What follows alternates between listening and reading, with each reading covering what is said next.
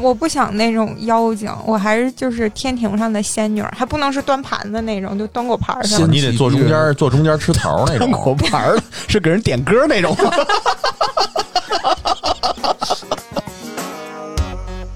我有点西装控，哦，制服我其实西装控是哦 控对方，不是控自己控自己。你看就是你喜欢控自己，你喜欢就是穿西装的男孩是吧？你这个副业还是要谨慎，因为涉及到化肥、农药这种事儿了。还有钢筋水泥，大粪是吧？国外进口中国粪，尝尝咸淡儿。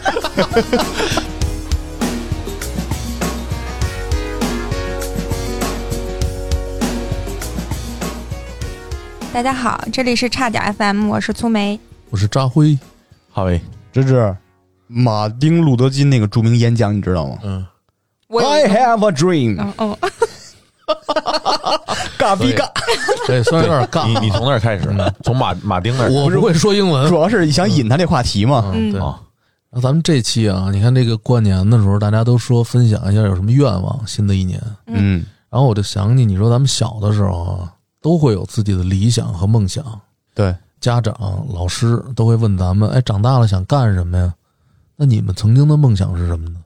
从知识开始，哦，你说这个，我会回到小学四年级。怎么一下支那么远啊？四年级之前都没有。没有没有，那时候没有认真考虑过的问题，嗯是当时历史老师是一个特别胖的大爷，嗯，有一天他不想教历史了，闲着没事儿干，让每个人说自己的梦想、理想。主要是他不想教了。哎，对对，胖大爷，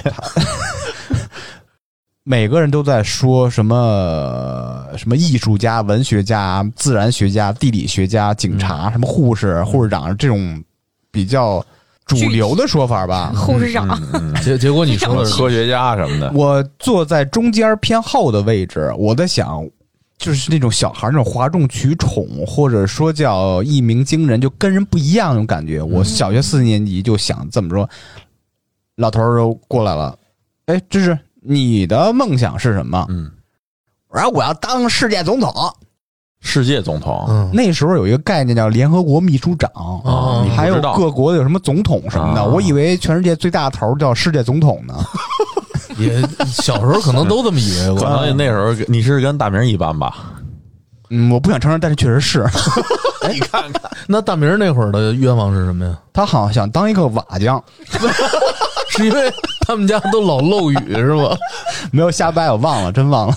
嗯，他不是跟我说他想当个木工吗？他想当你爹，哎，哈维跟他是同学啊，因为大明今天不在，他你有没有通过他跟你的聊天儿，他的有没有什么愿望想成为什么？其实大明是一个很简单，就是追求呃，不能说没追求的人，嗯，但是嗯、呃不是那种就是特别不务实的。不是什么好话。所以刚才芝芝说他想当个瓦匠，我觉得这个靠谱，靠谱啊，靠谱。对主要是因为房子问题，对，老漏。现在住上楼了，住上了。自己盖的吗？自己亲自瓦的。就是要不当这瓦匠住不上楼。屋里的家里都是这木工活嘛，嗯，也都自己会绷个弦儿啊、弹个线的、墨线什么的都会弄。聪维呢？我小时候最大的梦想？最大的顶天儿的梦想，你想当神仙。那你这个挺大的，你不是就是他妈死去吗？上头有神明没有啊？原谅我们啊！因为就特别那个特别帅，因为小时候你看那个什么《新白娘子传奇》啊，啊还有啥玩意儿啊？那不是妖吗？哎，biu biu biu，啊飘什么那玩意儿？没有什么妖的概念，就觉得都是统一为神仙。仙儿仙女，那我问你，他心里不分好坏的。你当时在心里构想出神仙应该是什么样的形象，具体到什么头发丝儿的、那鼻子眼儿什么的就是？仙气飘飘，一身白纱裙儿，大长头发。那不就是《新白娘子传奇》吗？他可能就因为看那个以后受那个影响，很羡慕，哎你还很喜欢想成为那样。那会儿小女孩都有成为白娘子的那个想法，好多都是。没事儿老哼哼。错，我也不是那个时候小男孩我也不想当也特别想成为许仙。我我没有没有没有，我好多人都不想都。知道她是女的，我 我不想那种妖精，我还是就是天庭上的仙女儿，还不能是端盘子那种，就端果盘儿上仙。你得坐中间，坐中间吃桃那种果种。盘儿是给人点歌那种。那你这梦想很好实现。有点有点像哪儿似曾相识的场景啊！说但是金光大帝就想尝一什么呀？往我们家说点一个什么心太软。小时候是想当个仙女儿，然后后来 还有那有没有点务实的想法？对对对对，有就是地上接地特工、女侠什么的。嗯，啊女警、女警、我觉得你你你的这些想法都不太务实。还可以吧？零零七挺好实现的，，对，就嗯这种。就是加班嘛。你看啊，他想他想当仙女儿，很女性化的一个梦想嗯啊，嗯还想当那个什么特工，嗯，很酷很帅的这么一哎个想，法。穿着皮褛，哎，对骑着那个皮褛是什么？骑着皮褛，穿一哈雷，骑皮褛。钢铁侠，有点像机车，有点像机车猫女。嗯，机车猫女啊，是蝙蝠侠跟蝙蝠侠好那个吧？对对哎呦，那个那条儿我哎，嗯粗眉也那样，呃正好相反哎呦那那皮褛绷的结结实实。呵，那那小乔，嘿，你说这事闹的咱聊影视吧。这就是我的梦想。苏维这说着说着都竖了一下腰在这儿，你知道吗？来给他们展示一下，可以。跟哈维啊嗯，我这个梦想很很简单，我想当个外交官为什么？哦，啊，因为觉得自己这辈子也干不了这个，就呃，梦想。哎，你什么什么时候有这种梦想的？就是从小就这样从小为就是什么？我当时的想法很简单，第一个就是我一定要，就是我的梦想哈、一定要跟外语有关系，不管什么语，嗯，一定要是涉外的。你是一哇哦你是小时天生候就这样。就想学外语，然后第二点呢，就是我的这个梦想呢，一定要跟说有关系，嗯，不管是外交官呀，是这个咱们做这个节目啊，哇哦，然后呢，就是尤其是表达上，就可以做一个西语说唱歌手。对 rap 之类的，西语相声，他妈踩驴身上，然后，然后这个这个不是那种就是咱们随便跟人家瞎聊天、胡说八道那种的那种的人，嗯就想做一个就是说能彬彬有礼、西装笔挺，西装笔挺，嗯，出席各种政要场对合。哎。呦，嘿，然后呢，能够操着流利的外语，嚯然后呢，能够牵着流利的字儿，哦我以为你说牵着流利的驴，驴跟打节奏，那驴走的特别有节奏感。然后在这样的一个情况下，可以代表中国、代表国家这个水平啊，去面对很多困难和挑战。嗯，我从小就是这样一个梦想，哎，你跟人分享过在小时候这种呃，从来没有过，这是长这么大第一次说自己的小时候梦跟人想。说过吗？没有，对啊，那小时候，比如是怕挨打是吧？家里有人问你说呃长大了，还为长大想干什么呀？嗯，当时有人问过我，从来都是笑而不语，摇头转身啊，就走感觉自己就是很有内在，但是不告诉他们，对。啊然后呢，是属于那种自己觉得这个梦想我一定会实现，心里有数。然后呢，我现在不能说，因为我还差得很远。啊，觉得你们这帮凡夫俗子，呃，不是不是，就是我觉得我的实力达不到呢，嗯就不要称王在这儿，哇哦，还是广积粮。就有点那高筑墙种那种小大人儿的那种心理啊对小大人儿小大人儿然后心里有数。因为我小时候，嗯，大家也知道，就是我我我妈老给我穿裙子嘛。其实当时我特别希望，就是能穿的像这个高档一点的绅士裙绅绅，不是孩子，不是连衣啊拖地的这种的，啊我想穿拖地呢？我想穿的这种就是呃绅士一点的裤子，哇哦然后呢衬衣、马甲这类的哎呦，啊，我想想穿成这兜，里插着钢笔，就那个你看不，是是蒜苗炒肉，就那种打台球那种装束。哎，对对对对对对，嗯，也不完全是，就是我后来就是呃，就对这方面吧，我有点西装控。哦，制服。我其实西装控是 哦。控对方，不是自己控。自己。你看就是你喜欢控自己，你喜欢就是穿西装的男孩是吧？我就是我喜欢男士哈，嗯。在正式 正式场合里边的那种干练的样子，哦。但是是真的哎。干练，不是装的，说我耍个样，不是。哎，你说这个想起王毅，这个、啊对对是吧？那对我形象就是你王说这个毅外长全是那种的，对，嗯没错，没错，没错。然后就是说这种人，我喜欢这样子的。然后譬如说像呃王健林这哦这类的，我觉得这个事业有成，呃他成不成，咱先单说，就是说你一个男士能做到努力进取，对自身的卫生整洁程度有要求，然后又很你就觉得王健林干净是吧？搓就出来的时候洗过了，嗯然后呢得得笔挺嗯啊啊，但是这个是你日常就要这样，但是你不能装。说说我耍个样儿的，就生活中这样耍样的人比比皆是。哈维说这种西装啊，这种制服，我总想起我们家楼底那链家，不哎是什么制服，是不？是？黑色的、哎，你错了，灰色、灰色，这个是我在青少年时期就已经意识到了，嗯链家地产能看到的这些，要卖保然后险呢，你在高档酒店能看到的这些，还有真正的商人和穿到的这些西装的状态。还，有这些政要，还有政要穿的这种的状态，完全不一样，他气场。气场不一样，东西不一样。嗯，啊！你说好的那西当然好了，装的裁剪啊就、完全不款式啊，还有面料的质量影响特别大。一。款西装，但是两个人穿上是完全不同的嗯感觉。没错哎，所以我感觉说白了，你感觉想当一裁缝，不是。我在国外的时候啊，我经常逛裁缝店，啊。所以扎辉，你的梦想是什么呢？我 噎死我了。我的梦想啊，对，就刚才是了解这个梦想啊，我我觉得可能我的梦想跟大多数小孩都一样，嗯，就是属于做那种科学家。哇哦，为什么呢？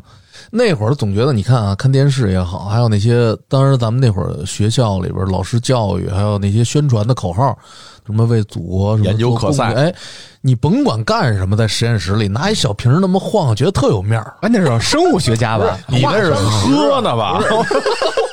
二两了，走一个。孙博士来走一个。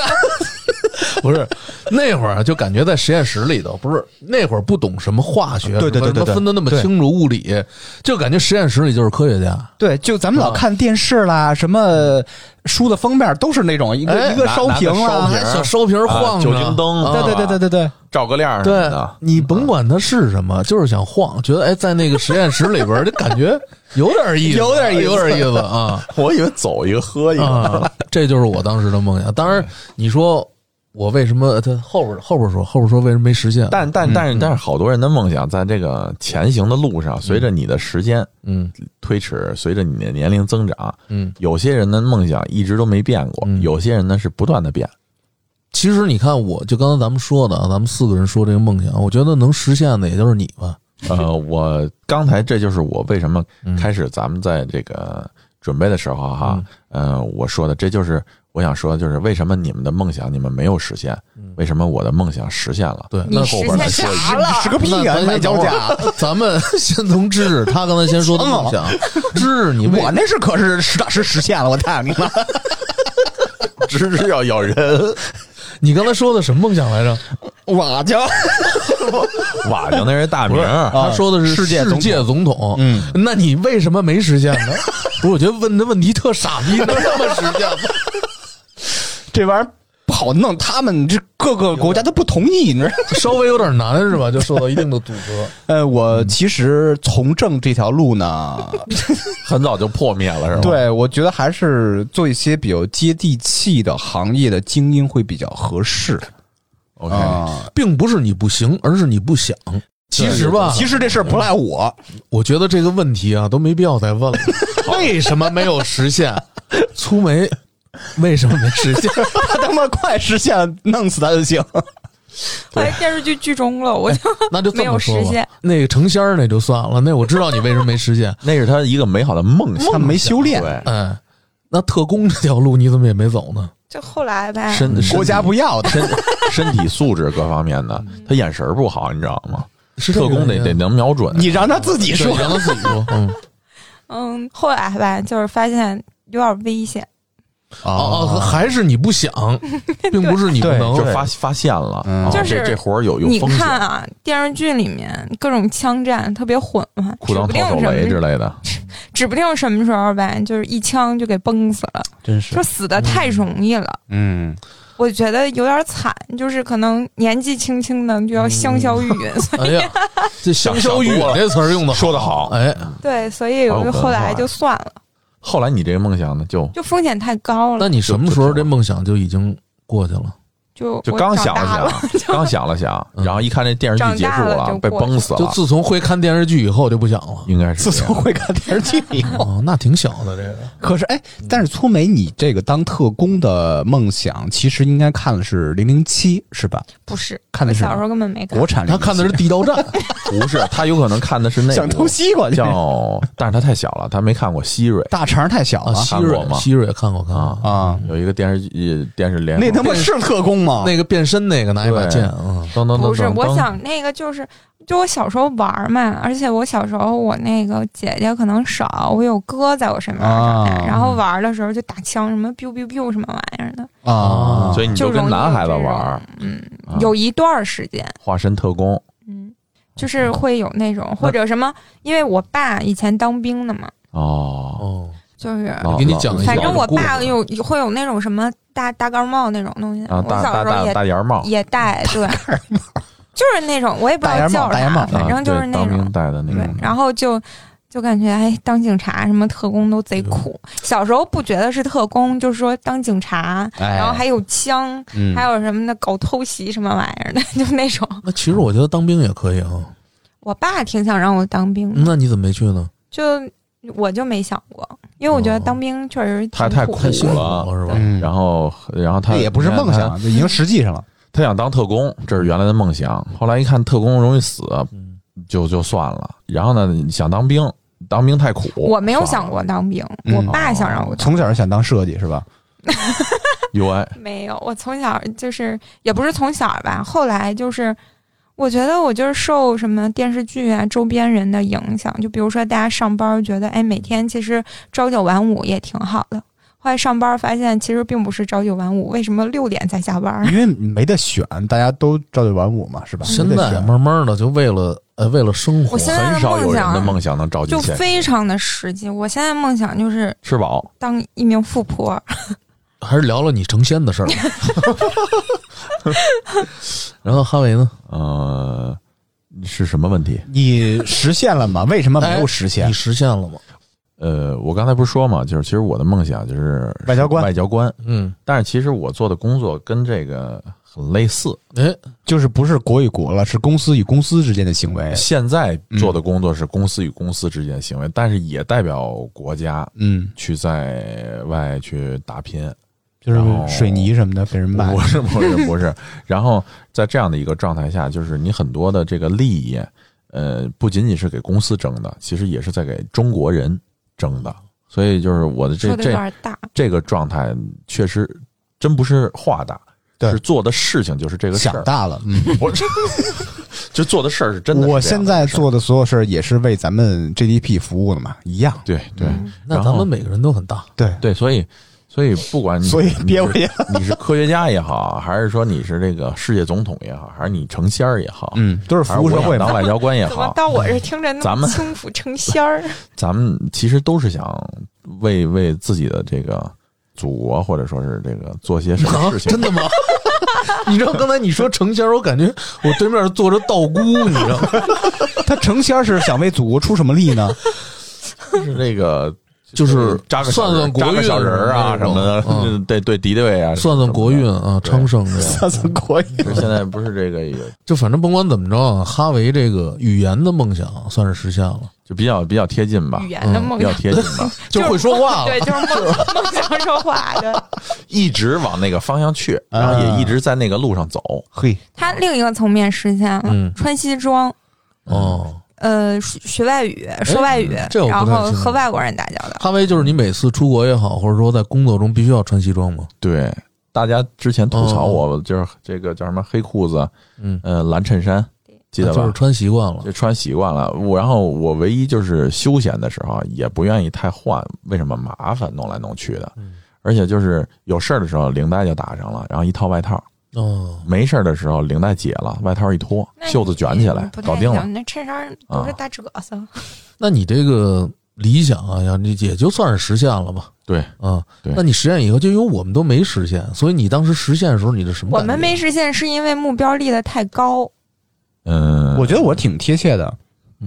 不是这个理想不在远远和远方和诗，呃，哎，哎，不是，就你实现了以后，你有没有一种自豪感，或者是没有。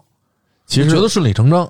呃，我就觉得就是我还我还是在这条路上走着，就跟当年人家问我说你的梦想是什么，嗯，我笑而不答是一个状态。这是真事儿吗？我真事儿有点觉得不太信。是真事儿，我很小的时候，我我我身边的人就说，我说这问这我大孩子，两岁半，呃，四五岁的时候，五六岁的时候，然后老师七八岁的时候，同学的家长就会问，哎，说那个哈维以后做什么？就那个时候的状态，跟我现在的状态基本上是前后都比较符合这个逻辑的。哈维这就属于不急不躁不攀比，呃，嗯对，就是就做自己的事儿嗯啊。现在也这样。昨天我还在跟人说呢，昨天那个去锻炼的时候，然后人家还问，还说你这很多年了吧，这那的。我说这个你不要看别人，你就看自己就完了啊。宠辱不惊。心得静。以前想的是这个事儿，然后呢也不跟人说，自己心里明白就得。你想，人生其实就是这样的。得到了以后呢，也无所谓，就得到就得到了。对，反 我你知道怎么那么捧你呢？不是你真嗯这是真事儿。你说梦想哈嗯，就是一个为什么是要有梦想呢？就是有个目标，有个方向。对梦想没有说向下走的，嗯，没错，是吧？然后都是向上走、向前走的，嗯，是朝阳，对不是夕阳，是积极的，对吧？所以那那人为什么不积极点向前呢？对所以你实现不实现咱单说，是吧？嗯得有这个想法，一定要有，就跟周星驰那电影里一定要。有。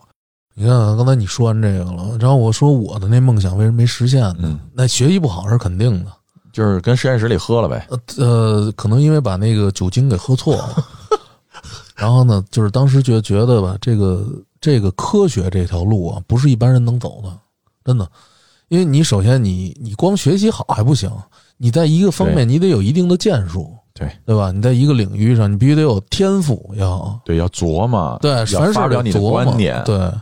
但是琢磨半天，发现琢磨不通，其实就拉回到现实，你琢磨啥了？就是因为都没琢磨通，所以就觉得呢，还是找一份能养家糊口的就一点一点的发生变化，哎，就发生了，对现实，咱可以说是慢慢妥协了。对它啊量变呢就发生质变了，就不想那些梦想什么的了，然后呢就做了现在的这个工作。芝芝呢？嗯说完了，他说了，他为什么没成功？为什么呀？哦因为别因为别的国国家不不同意意。，OK，我觉得好像连国内也不太同意。我单方面同意了。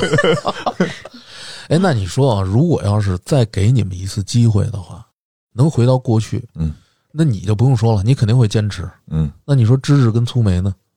我会换一个。会会换一个理想是吗？哎，嗯，你你说说你举手什么意思啊？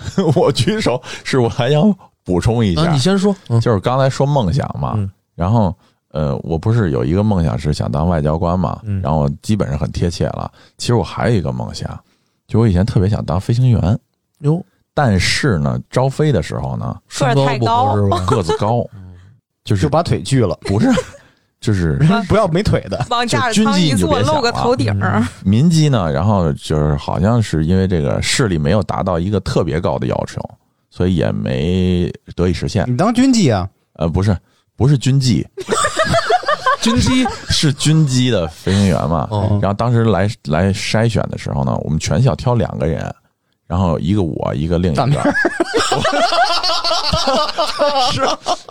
就是你们俩都被选上了。不不不不，那个人身体素质可比大明好太哦，好太多了。大明第一批就就就就不是大大明压根儿，没去。然后跟那瓦匠班学似的。哦，已经去瓦匠班了。你们怎么是同学的呢？然后，然后完事以后就是，呃，我是市里，然后最后全校就那一个学生嗯哎嗯，呦，啊，就那挺难得的就非常非常严格，非常严格。，是然后后来这个事儿其实，呃，按正常来说算是没办法实现了嘛。嗯但是我不服啊，嗯就老想这个逆着来，我就去自己学了。后来就利用在工作中的时间去学了个照，啊，但是也算是得以能够实现这么一个梦想那。挺好，你的梦想是开飞机是吧？啊，对，啊，不是当不是外，交官，嗯，呃，不是外交官是一个，然后那个飞行员。开着飞机的外交官，啊，对，反正就是觉得他这个都这个工作挺有技能的。凡事不麻烦别人。我开着开个谈事儿啊。哎，我再自己开回来。没事儿，呼叫塔台，我是外交官。啊，我快落地了啊，给我腾腾地儿。好了，我我就打岔打到这儿哈。T 二是不是有一机库？没有没有没有没有，来，芝芝继续吧。凡事不求人，我是说到哪儿来着？说到不求人的人。啊，我不求人。被我给岔没了。如果再给你一个机会，嗯，回到过去，你不是刚才说你想改变一下自己的梦想吗？哎，嗯，是什么呢？通过上班这几年吧，就发现啊，往往回倒啊，在酒店工作的时候，其实如果回到小时候知道这个酒店行业、餐厅这种事儿的话，我其实那时候应该就想做一个酒店的世界总统服务员。啊，我不知道为什么特别，现在我往回倒，我特别享受当服务员的那些美妙的时光。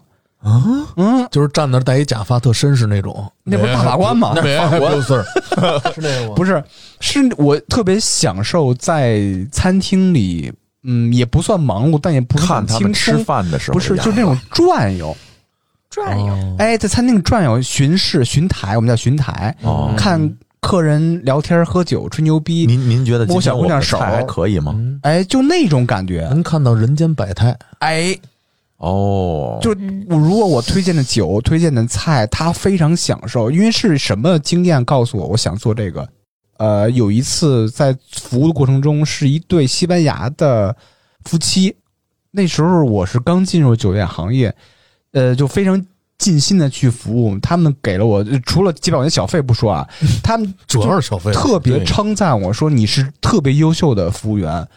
哎，我印象特别深。然后往回倒的话，如果知道服务业、知道酒店业、知道餐厅的话，我估计小时候想做这个职位。嗯，哦，你看你就可以学习酒店管理什么的哎对？就跟哈维是可以酒店管理奔着方向走。酒店管理嗯，其实我觉得就是你感觉到你的天赋得到了释放，得到了不，他很享天受，赋也不也不能叫天赋，很享受。嗯对，我我感觉就是芝芝他，你看咱们之前说的这个故事里哈，芝芝的这个工作内容，还有芝芝刚才说的这段话里啊，是很相得益彰的，是很搭配的，逻辑上也是严丝合缝的。他很享受这样一个过程。可能别人觉得，哎，你怎么能梦想？人家都当科学家、当宇航员呢，你怎么因为我当服务员呢？对吧？他很享受当服务员的这个过程，是别人体会不到的。嗯或者我们体会到了，可能我们也不会去太在意这样的一个过程，但对于他来讲，他觉得很享受。所以人家说年轻时候多换换工作没坏处，嗯，你总能找到一个适合自己的没错一个工作，没错，没错。那那只是如果就是说再给你一次机会，你回去你肯定会就是会往这个方向发展，是吧？，对那个历史老头问我的时候，我肯定说想当服务员，然后又炸场了。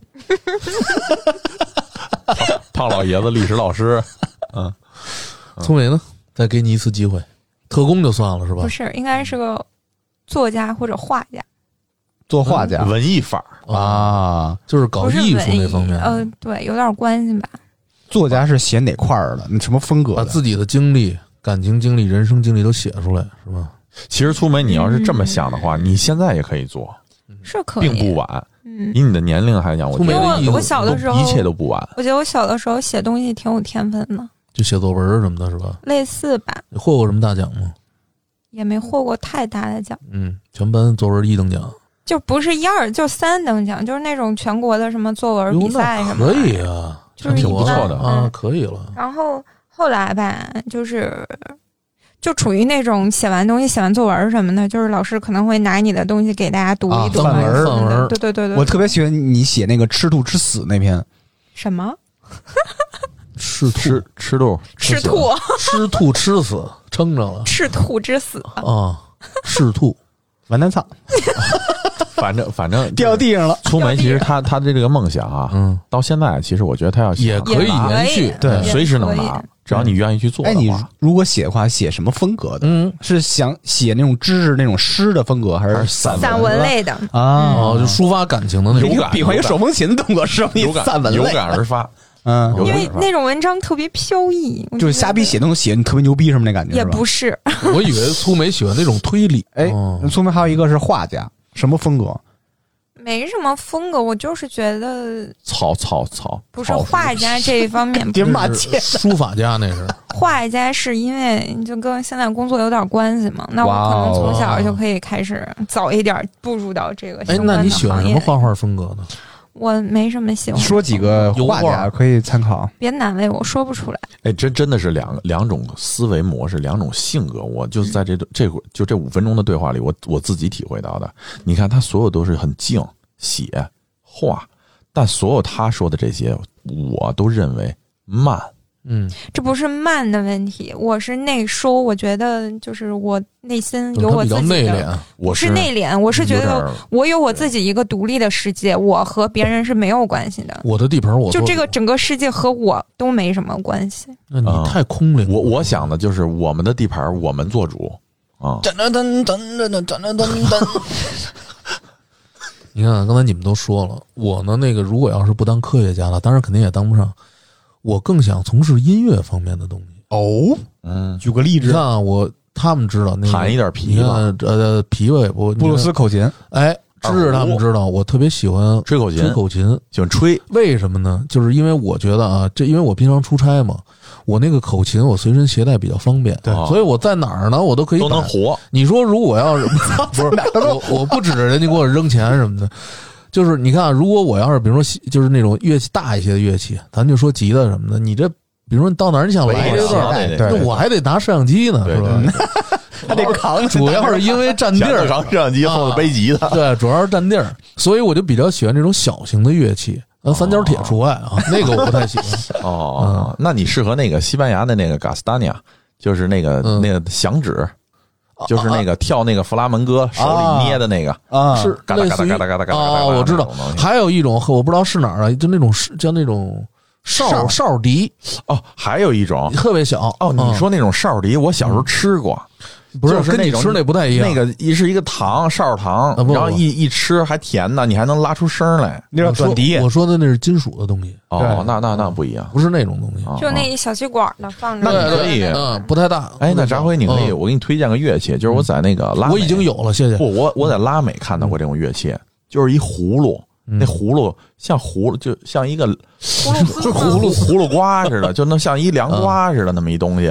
然后呢，跟着吹西然后葫芦然后然后然后里头干了，它是嗯那籽儿在里头，那不就是瓢吗？不是，就有点像瓢，里头是籽儿，就是你一晃它，唰唰唰唰。啊，唰唰唰，沙沙锤儿似的沙锤儿似的但是是天然的植物的，啊啊！我我知道 你可，以带俩那个我。知道哈维的意思。那个怎么说呢？能伴奏是吧？但是我觉得 太简单了，你知道吗？还得说唱杆儿啊，啊，对。但是你看玩摇骰子不一样吗我为什么？喜欢布鲁斯啊？因为它能，虽然它只有十个孔啊，只有十个孔，它只有它的音是不全的，但是你可以通过口型的变化，就是压音还有超吹，给它吹出它缺失的那个音，可以有很多，等于它的很多所有的曲子基本上都能容纳在里面。对，这是得跟人学嘛？没有，我是自己学的，口琴，对，口琴自己学，你随便说一个哼哼一个，他当时能给你吹出来。啊，对，这倒是，就是这怎么是这是天赋吗？是没有没有，因为我喜欢这些音乐方面的东西。嗯，然后呢，口琴我觉得携带比较方便。谱吗嗯，也是因为小时候也不太学过学过电子琴，也大概识谱。嗯？OK OK，就大概识一下，大概识，但是我觉得啊，凡是因为你看那会儿，我记着老家有一个拉二胡的这么你现在带着呢吗？我现在没带着。哦，嗯其实带着改天我可以真想想想听听一段，因为你看老家他们有那种二胡，嗯还有包括唢呐，嗯是那种笛子，其实他们都不识谱。不是，我是说那些那 那些老家那些那些农村的那些老人，OK，对但是他们就知道能怎么吹出来音准。对你你看你像说这是 talent，你看，就像我，比如说吹布鲁斯口琴嘛，我觉得我吹的时候，我那个音，我到哪儿吹哪儿，我就知道我在哪儿。但是你对如果要是很正常，这个世界一定是先有的音乐才有的。对啊，他不是说你懂了谱以后才会去学这些东西。谱是为了让那些还不会音乐的人去学这个。哎，我已经期待上了。然后呢，这个东西如果说你要是想着谱你再去吹，那就太慢了，对你就达不到那个速度了。但是我嗯。始终没理解，就是他嗯。怎么能够让这个音这个东西就发出他想要发的声音呢？就是时间长了，摸的时间长了。它是种感觉。嗯，哦，不错，这这这就跟你弹吉的一样。音。乐家。那没有，那那谁弹吉就是 musician 你弹吉的时候，不是有换各种你看。指法什么这那，那就嗯。就闭眼就可以，其实有感觉了，嗯。肌肉记忆。其实我觉得啊，就是我们这几个从小长大这几个芝芝，什么嗯大明儿，嗯。当时哈维后来认识，嗯，然后就像还有那个，咱俩不熟，你别跟我那么还有对罗罗咱咱们刚加的微信呢，然后还有罗大夫，就我们从小其实都挺喜欢音乐的。那会儿芝芝他他弹的是贝斯，哦，知盖着被子弹的贝斯啊，是吧？倍儿闷。啊，就要的那闷劲儿。嗯，啊那大明儿呢？他那会儿打了鼓，哎，嗯，咚斯打斯咚斯哒斯。对我我我跟大明一起 打过架子鼓，哎，你是教他还是你们俩一起学？我教他打的架子鼓，哎呦，是吗？哎，像不？这这像不像？我教他打架子鼓哦，对，哎，大明儿在呢。这个这个确实乐器里头，目前就能扒拉两个吉他，然后扒拉扒拉吉他，哎那挺好的能够这个打打架子鼓，就这样子。我觉得这些东西很多就是你自己不用非得说去演出或者怎么给，喜欢你自己有时候能陶冶一下自己就好。对，自己静的时候，你有个事儿干。发泄或者是放松的这个嗯手段？对，所以想当个音乐家。哎，我就我在我这儿是想当个音乐家。那你又一个又一个理想，你也想当音乐家？我其实我是这样啊，我觉得就是人是一个多元化的东西。我通常你看，我通过健身，通过音乐，然后让自己呢能够得到一个很好的放松和提升。说你要提升到多好多优秀，它不能起到这种作用。但是我觉得它能让你整个人充满了这个各方面的元素，让你丰富丰富起来，不至于让你是一个枯燥干枯的人。对对对。啊那咱们刚才说完了这个理想啊，咱们说说对现在你们对现在从事的这个职业是否满意呢？从知识开始。知识目前的主业是一个差点 FM 的主播，播客的从业者。嗯呃，副业是在一家播客公司工作，也是为播客做服务的。我是非常满意满意现在的工作的，就你很享受这个过程，非常非常享受，就像一个服务员一样。这样能联想起来也挺不容易的。哈维呢？嗯，没问题，我不是，你是做什么职业的？从你的职业说到你是否满意？我的我的职业，我根据上一期节目，他的职业是一个包工头。我 我的我的职业我满意，然后你先说什么职业在在工作中，然后能够感受到快乐和乐趣，然后能够跟团队很好的配合，就死活不说他是什么职业。呃，能够这个就是用到我所长，譬如说语言啊、谈判啊这种工作呀，嗯。跟老外 PK 啊，去啊，你是一个谈判专家，咱们不说为国争光吧，嗯嗯但是能为国家、为企业争到争得到利益，从事类而且不是跟中国人干，是不是跟中国人去对立的，是纯跟老外去嗯。对立的？那我们就默认你是一个搞外交的。呃，就是类似吧。小小外交家。对对，嗯，粗梅，我现在是一名设计，我非常的嗯，不是我比较的满意，非常哦。稍微有一些比较满意。比较嗯比较。其实相对来，我觉得啊，这个人从事什么职业，你要能到一个比较满意的程度，我觉得已经已经相当好了。对，因为很多人都是天天硬着头皮去做自己的工作，没错，对是吧？扎辉说说你吧，你们啊头皮。你看，我就硬着呃，对，你看我啊，现在扎辉是一个体育记者，哇哦，嗯，但是为什么是体育记者呢？是因为我来我们单位的那一年，就是体育部招人。其实我挺想去娱乐的，因为当时对娱记哎，呃，我不是说我喜欢这娱记这行业，它里边很多那些明星什么，我好歹还认识。哦那会儿呢，体育我不是我不太了解，不熟啊哎，对我对体育也不是特别感兴趣。那会儿就喜欢看 NBA，后来来这儿以后，NBA 也不看了，为什么呀？天天够不，着，天天就从就是这些东西，嗯，每天就是这些比赛这些东西，疲了，就疲惫了，感觉。就是见怪不怪了，对已经没有新鲜感了。所以它不像娱记能能能有那么多内容啊，嗯花花边啊，哎对，谈资啊，对对对吃瓜呀，而且大家，你看，比如说我跟你们一些聊天儿什么的，跟朋友之间聊天儿，大家都知道，大概知道什么哪个明星最近有什么大事件。你说我聊体育，这场打的怎么样？很多一些小众比赛，你们可能都不看，是吧？不是你每次聊到这个嗯都不愿意聊嘛，对，觉得特没劲。我觉得没意思。我们问你说，哎，这篮球那就是说那个运动员怎么着？哎，都是傻逼，就没 对于咱们呀，那好不是我说是，对对，对于咱们是是很就是偶尔会问一问，对哎嗯嗯关注到了。对于他来讲，太无聊了。对，太无聊了。对你天天什么东西就当成工作嘛，是不是？还好啊，这个体育不是我曾经的爱好，嗯这样我的爱好呢，现在毁了，哎，完了，嗯，完蛋。还真是的，所以我对我的职业呢，也就那么回事儿，就只是一个糊口的一个工作而已。就是绝大部分生活的一个手段，对嗯生活的一个手段。对，这好像是大多数人都是这样子的。而且我发现啊，嗯，你的梦想能不能照进你的现实，跟后来你学的什么专业没关系没什么关系。到社会上生存和选择，嗯然后时间推移被迫接受，命，主要就是命都没有什么关系。我主要你看吧，好多人就是学设计的、学视觉的，全转行了。嗯，我不是学这个的，你就但我就干这个。对，嗯也很多就是一个机遇。嗯，对，所以说啊，如果会面临，比如说高中毕业、呃上大学那种选专业的咱们的朋友们，不要特别在乎哎，这个专业。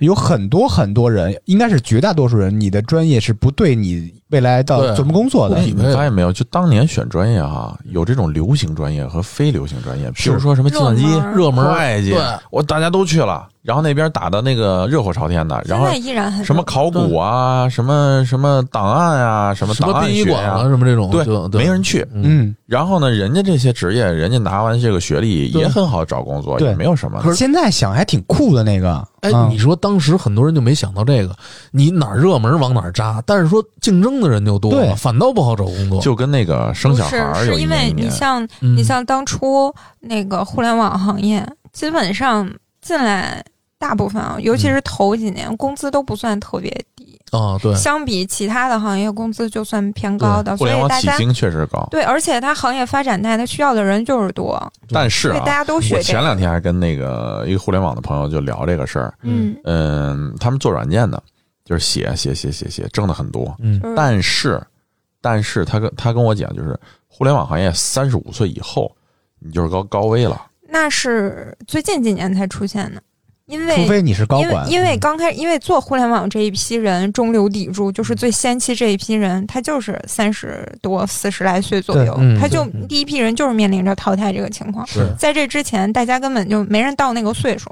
然后现在除非他做上一些高管什么的，而且现在有，假如说一个企业里头啊，几百人哈、几十人，嗯小规模的十几人，有几个是高管呀？而且，其实我觉得还有一个原因，就像当初我们讨论设计到底能干到多大年纪，你就觉得国外的设计师年纪都挺大的，为什么国内的都是年轻的？嗯那是因为国内本来发展的时间就短，对，还没人到那那么大岁数呢，还没人到那个五六十岁往上呢，反正包括几乎很少。有很多职业，比如说咱们说国内的什么助理了、秘书了，全是年轻漂亮小姑娘。嗯，但是在欧美国家正好相反的，对对对，一般都是大妈啦，好多老岁太太数很大，对对对对。好，的秘书。对，日本，嗯，嗯，嗯，这全是大叔。还是他们可能这个行业的年头比较长。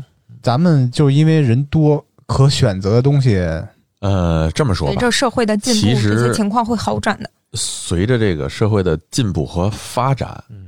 就是说，在中国有它一个现行的这么一个发展规律和模式，它跟别的国家不一样。嗯嗯。因为我们人多，人多就意味着什么？机会多，竞争多，嗯对吧？所以咱们中国啊，就在职业和梦想方面啊，以后也会随着这个时间的推移，让咱们这些梦想可能更多的会照进现实。更多的能按照你自己的喜好去从事这个这很重要。而且我觉得最好的状态，其实最幸福的状态就是，反正我挺羡慕芝芝的。为什么呢？因为他做着他喜欢干的事情，享受乐在其中。我其实有点郁闷的，就是说，像扎辉这种情况，啊，我不排斥这种情况，但是，呃，如果是我的话，我会挺痛苦的。嗯为什么？就是我几乎没有办法忍受我不想做的事情。如果这样情况发生的话，我就会想办法，或者会会折腾，会改变，但是我不会去长时间的忍受嗯啊。我可能通过一年去换工作你看我现在不是找了一副业吗？啊。是吧？一会儿录是去扫楼是吧咱们？一块儿扎辉发光小玩具，哎哎，不是，还有咱们的差点 FM 哎是吧？，对对对，差点 FM，FM，嗯。哎，咱们今天大明没在啊，因为大明都很呃去了解，去瓦匠班了。咱们都很了解大明。他呢是他是做什么行业呢？他是做餐饮餐饮行业的，不是不是餐饮，他是属于互联网餐软。餐软。哦，嗯那据你们的了解，他对自己的现在的职业满意吗？他其实我觉得就是据我跟大明不满意。这得粗梅，他有发言权。粗梅跟他是同事嘛？啊，来苏梅来说说我，觉得他不是很满意，为什么呢？因为他可能就是，你要是说对现状可能满意，但是他可能对行业，我觉得啊，他可能并不是特别的喜欢。那他想干什么？我我个人感觉到大明就是为了生活而做的现在的工作，他比较关注就给我多少工资，嗯，就是挣多少钱？就是挣多少钱，然后只要其他的在这个他能力范围内，然后这个钱给的足够，我觉得就还好，对吧？这好像是如果很多人很多人的想法。如果有其他的，嗯如果有其他的那个选择的话，他不一定干这个。我觉得，大明其实我觉得就是也很现实，也很务实的，现在做着现在的工作。然后其实如果像刚才说的是，再让他选的话，像粗梅说这种情况，他不会做现在的工作的。我感觉也是。给他构想一个，你觉得他会做什么工作？不是，但是前提是工资得差不多，因为毕竟他那个行业工资还不低。哎，这种选择永远都是矛盾的，对吧？就是既要合适，然后还要有相等的收入，然后你还要达到你心里的那个平衡的那个点。我觉得哪儿就那么现在的合适啊工作还挺适合他的。嗯，就是混是吧？他挺能混的，应该挺能混的。啊，对摸鱼。对对，摸鱼王啊，我要为大明证明，是真他妈真摸呀！因为咱们几个人当中，其实真正见过他摸鱼的也就粗眉了。啊。对，我没见过，别怕。他也不会让我没有，他没当着你摸鱼，不是他上班的时候就从兜里摸出一个小鱼儿不是，他，他上班摸到下班。还在那儿抚着。没有没有，他经常他以前上班逛淘宝，我也是看见过。他。是吗？他经常上班的时候跟我说话，嗯，我那儿特别忙，噼里啪啦的打东西，然后要不就开会，要不就去，要被叫，反正不是这被叫走这事儿，然后就签字啊、开会啊，来跟你这儿回来去。见招。他给我发发发微信，嗯我这儿正视频那个会议呢，然后这个手机咣咣咣就进视频的那种聊天了，开始。但老想我我我没我没办法聊，然后我就只能是一个接一个的挂。然后呢，我这个投屏的时候呢，然后嘚儿给我发一个图片儿 然后我这正开会呢，嘚儿给我发一个小图，就 不能点开，我跟你说。然后然后我我知道是他，然后我根本就没办法去在这个时候去去操作这个事儿。然后你不知道他发的是什么，对对吧哎？我我我觉得那个你的电脑屏幕投屏的时候，心理压力巨大，哎，而且给所有人开每次都要会的时候，提防，每次都要提防。你要学会把微信退了，QQ 退了，邮件我每退了个都删，直接把微信删了，同桌。不是你哎要投但是你有没有，经历过这种时候？退了就是你你你这不是退了吗？然后呢，这个领导现在说说那个马上传一个文件，说嗯，把那个你那个微信登上。所以就之前看过这个就很一个视频，就说过这事儿。你工作是不能使用微信的，但是现在大家都默认都用微信对。哎对其实大明在工作中还是一个非常努力的人，他比较享受，而且他找工作非常简单。对我来说享，受那种被虐的过程。对他就是比如说这个又被辞了，然后又 又找着了。两三个月又找一个，又被辞了，又被辞了又找了。他属于那种就是说，嗯，屡战屡败，屡败屡战。对，反正不能闲着。就是说，咱们这刚才说完这些职业了啊，就是职业这些东西，咱们就是说对咱们现现状满意也好，不满意也好，那你们会有一些就是比如给自己找一些副业吗？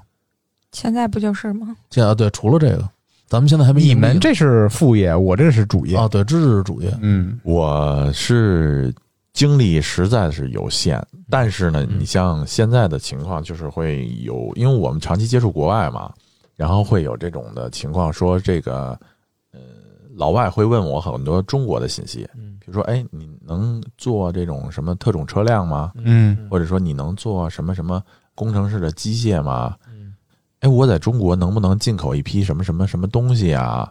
哎，这种呢，其实我不知道算不算副业哈。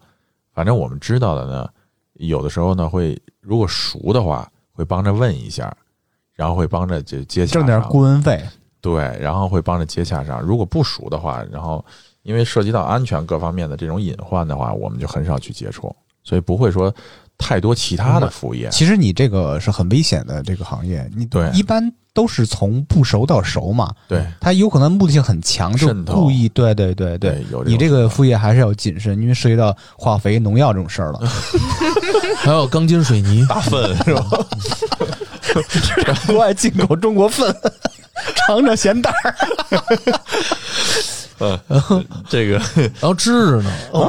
我觉得我觉得芝芝也可以能个服务员，你不是喜欢当服务员？我觉得在做这个播客的当中，你还可以再兼职一份，你可以去个去个 bar 啊或者什么的，就是累积一下素材。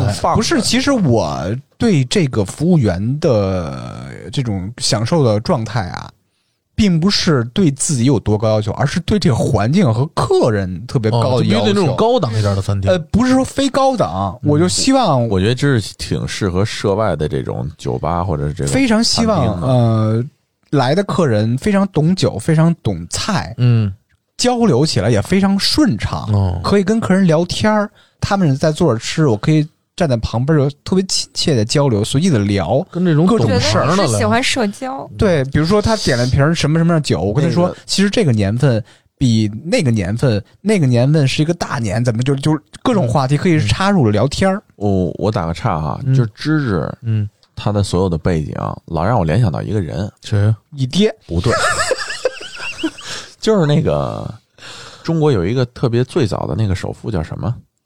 就是他被一个外国女春平演员啊，那个他我知道芝芝的经历是老让我想起那个人，嗯嗯，就是那个人，就是那个人跟知识经历不一样，那个人是老上人饭店门口站着去，北京饭店没有后来他让那个他去北京饭店喝咖啡去嘛了对啊。然后那女星看上他了，对啊，然后跟那个就等于是据传啊，两个说是赫本，两据传不是课本吧？据传呃，嗯不不不。是个什么故事？嗯，是你我给你讲一下啊。你百度一下就行了。我给你讲一下，那个哥们儿叫李李春平，哎嗯。就是离咱不远的春平广场，就是他哦。产业，哎，就是哦。他。他那时候具体的特别细的细节不太知道了，他是一个工人还是怎么着？是一个普通小伙子，就贫他是一民家庭个服务员，不是后来进去了，他进去了，李春平就是一个普通的人，他挣了钱以后吧，会去北京饭店的咖啡厅，嗯，好像是每周去一次，就坐着喝咖啡还是怎么着的。就为结识这个，呃，他也我不知道他目的性是不是很强，嗯，但是终于又跟这个女星相遇了。那个女星就找他聊天攀谈，最后，呃，他们俩应该是没有结婚吧？嗯但是把女星把这个多少多少的遗产，肯定是就是多少亿多少亿了那种的，嗯全给春平。但有一个条件是，他一辈子不能结婚，不能娶别人。嗯嗯咱们这版本稍微有点差别啊。嗯他是是怎么着呢？是当时他在国内的时候，好像他说他要造访中国，来访中国，就这女星。然后他来之前，有人跟他说他会有一段什么这种异国的恋情，非常非常好的一段姻缘，是吧？对对对，嗯，然后他就这时候结识了这个。那要按你那女星这么说，他们俩都是命中注定。那女星回去了，回去了又回来把他带走。，对，这个李春明为什么他要想到去这个饭店呢？那个人比他他大好多，好。多好多，是一个挺老的一个女星。为什么他要去从事这个行业呢？他也不叫行业吧，他是因为原来跟人家曾经好像是打架进过监狱，嗯，后来家里的人呢就觉得他非常觉得他非常丢人，就是怎么能出一个这种劳改犯的这种，所以家里就连饭都不让他吃，很排挤他。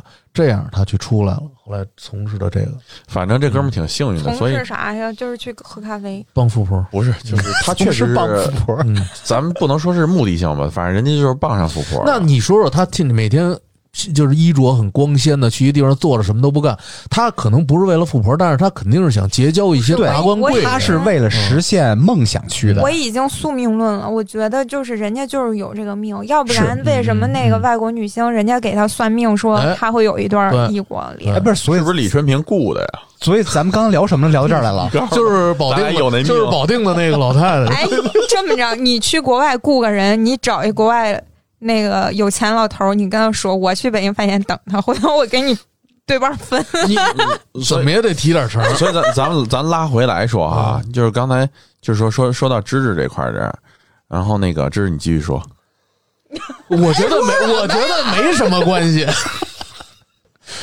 然后，啊，下下一位，嗯，那咱们刚才聊到这个职业，就是你觉得现在你们从事的职业也好，还有就是社会上这些职业，有没有那种很可能消失的，在未来会消失的这种职业。哎什么流水线的工人呀，哎，可以说说自己可以说说自己这个从职业会不会消失，会在大概多长时间内消哎失？，你不会，从从知识开始，从知识开始，我觉得说话这个事儿吧，应该会持续很长时间，对应该百年内是不会消失的。而且我觉得你是线上的这种，我觉得千年内都不会消失的。嗯，可以有人代替你，说话，但是自我的这种语言是不会消失。对对有一天人类会进化到文明的就是传承除非是插管成功，啊，意意识交流，你就不需要了。对对那，太久远了。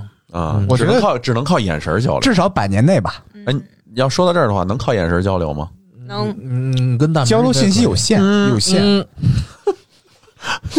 哈维，OK，呃，你的职业我的职业，我觉得会消失。为什么呢？我们这几代人在的时候，短时间内不会消失的。但是以后说长远的话，呃，我也预预言一下哈，会消失。为什么呢？多长远？你看哈，刚才粗梅说的生产线，现在很多生产线已经不需要人了，全是机器人、手臂，对吧？机械编程就搞定了。然后这是一个，嗯，然后你看咱们生活中日新月异的这种的变化中，你发现没有？售票员没有了，嗯，哎，对，售票员不存在了。对。以前的警察不能说锐减吧？你看这警察靠摄像头现在是。摄像头啊、无人机呀、以前我小时候，路口是有红绿灯和交警站岗岗挥。亭，现在还有吗？你现在就是围着二环开一圈车，你也可能见不到俩警察，嗯，对吧？服务行业。嗯，你们发现没发现，有些餐厅已经在用机器人了，送菜机器人、对。对，传输带，嗯，还有用小猴子的，还有还有 还有炒菜机器人。现在，哎，那以后所有的饭菜是不是食材进去就可以点了？没错，如果机器能做饭是要用菜爱的，这刷锅、洗碗、做饭也好，是完全可以流行起来的。是，而且你们发现没有，就是说有嗯，自动包饺子机、哎，自动包包子机，哦，这带洗碗机褶的东西都能用手弄的，都能用机器来代替了。现在，对还有自动炒菜的那个，对，对那种东西做出来都没有灵魂。呃，这倒是咱咱说实话，锅气是锅气的事儿，但是这个自动是自动的事儿，这是两个两个概念。我觉得不冲突，对。然后呢，我可以给它编个带锅气的炒菜，对啊，对吧？能达到吗？能达当然到。不能。而且你你你们发现没有？现在现在车辆也是有自动无自动驾驶人驾驶，对，它只是没有那么完备。嗯，根据有些情况，而且你看以前这个航空器也是有人，早晚有一天飞机会变成无人，是的，飞行员会失业，对，早晚的事儿。就是从你这个灵感上说，比如说售票员没有了，很快司机也会没有，嗯飞行员以后的警察，我觉得也会消失。对，我大胆的推测一下，嗯，国家武装部队力量，包括军人锐减也会消失。为什么？它只需要决策，只需要机器人。一个钮，现在既然有机器狗，有鞋型，有鞋型装具，嗯有这些武器，有这些人，都可以用机器来代替。是的，我觉得啊，还有就像教师行业，它以后可能教师行业不会消失，但是我觉得可能会转成线上多一些。嗯，会消失，会消失，会消失，还是插管，为什么？所所有的这些知识库，你现在既然能百度，对那将来所有的我都可以给你编成按你的年龄层分段的教授程序。然后呢，你看，那你说，那我怎么能保证学生听不听啊？嗯，OK，以后现在的学生是老师站在讲台上看你们都看得很清楚，没听讲这个谁渣渣辉，对吧？如果说我在跟兄弟砍人，如果现在你你发现没有，有些车辆已经能捕捉到你的眼神儿嗯睡不睡觉了，还有什么那你听讲你听讲的时候也能捕捉到你啊，多可怕呀！而且听完讲以后马上让你做题，嗯，就能马上检验出你有没有在学习不是，。我觉得有的时候老师传授给学生的不是那种纯理论，他可能会有很多经验的东西，这个东西是机器根本没有办法取代的。没错，但是我刚才我们刚才讨论的就是说这种批量化的以后的未来一个趋势，是可以实现的。聪明，我怎么说？就咱还回到这个脑后插管的问题，嗯把一个从事六十年教师行业的一个老教师插到一个机器，相当于复制、复制、复制，然后粘给每个学生，不一样吗？但是我想说的一点就是，粗眉说的说是这些实践人与人这种的感受。在意识里脑子里是有的。没错如，果你说的这个真的可能实现了，那人就无敌了，就真的上升层次。但是我觉得芝芝说这种情况还要千百年以后啊，嗯短时间内是不可能达到的。非常非常但是，但是我承认它会实现，为什么？因为如果老教师在这儿呢，六十岁、七十岁了，对吧？这个老教师的所有的习惯，只要给他配备一个会学习的机器人，马上就能复制到他所有的这种经验、知识、阅历啊，然后所有的就会以他的身份出现在另外一个人或者一群体中。如果发展到这种情况，那就完全就变了，你就真的可以到达宇宙的边界。千万别不敢想，现在的人工智能就是这个词语是谁提出来的？人提出来的。嗯，那你往前推五年、十年，有这个词吗？人工智能什么 AI，谁去想这个东西啊？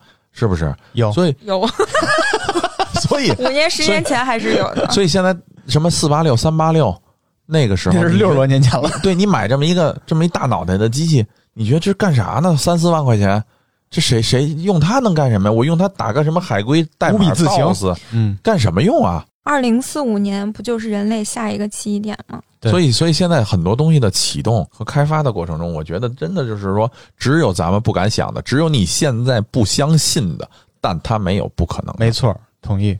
等到二零四五年吧，这个只有你想不到的，没有你实现不了的。没错。嗯，所以我觉得就是人以后像说说咱们现在你们一定觉得天马行空、插管，嗯，呃，任意门，这些绝对不是，绝对不是，对，你想秦始皇那时候谁想到人能开飞机啊？嗯，还真是 哎，连滑翔伞都没有呢，更别说开飞机了。你瞧瞧，你瞧瞧，你想秦始皇那陵哎行行行啊，什么 反正我就觉得我的行业不会消失，会消失一会消部分失，会消失一部分。灵感这个东西啊，基础的那个设计师可能就会没有了。嗯，那说说没说这点，我延展一下哈。他说的是一个人类的灵感对，和创造力，机器有没有创造力？机器有学习的能力，但机器有没有创造力？现今是没有，没有，现在没有。这个就关系到一个更可怕的话题了。啊，人工智能如果机器有创造力，那我跟你说，一定会有一天，人和机器有一场不可避免的那这不战争就是你可以把它很多电影争夺战很？多电影都有这种，像是《终结者》，就是这种，但是啊，也有一种可能，有可能，为什么？像终结者刚才玩科说的，幻了，是不是什么呢？嗯是它有学习的能力，它可比人类的学习速度、生物的学习速度、进化的速度快太多了。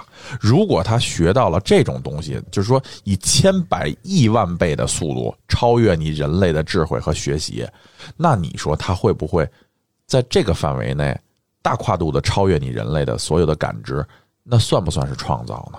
就我们达啊，不到。就是之前那个 B 站上的视频也说了，如果如果人工智能有了这种，感知、学习能力，嗯，那就相当于人在造了另外一种人类，其实就是就可能我们就是被这么创造出来的。我们现在为什么找不到那个造物主？他可能觉得控制不了我们，然后人家把我们扔地球上了。然后，如果人工智能也是这样了，你可能会比如说把他们扔火星上去或者干嘛，然后让他们永远不知道真相是什么。嗯，我觉得就是一个机器和生物的结合体，不就是终结者吗？对，对吧？机器和肉和神经传感结合了，再加上人工智能，相信这天很快就会厉害，了！就明年夏天，一会儿就一会儿。别说了，一会儿瓦匠就回来了，瓦匠还回来吗？回来。行，那那咱们这期就聊到这儿。好，没问题。如果听众朋友有什么自己的理想，也可以跟我们一起分享。欢迎评论，希望我们每一个人都成为科学家，嗯，拜拜。拜拜。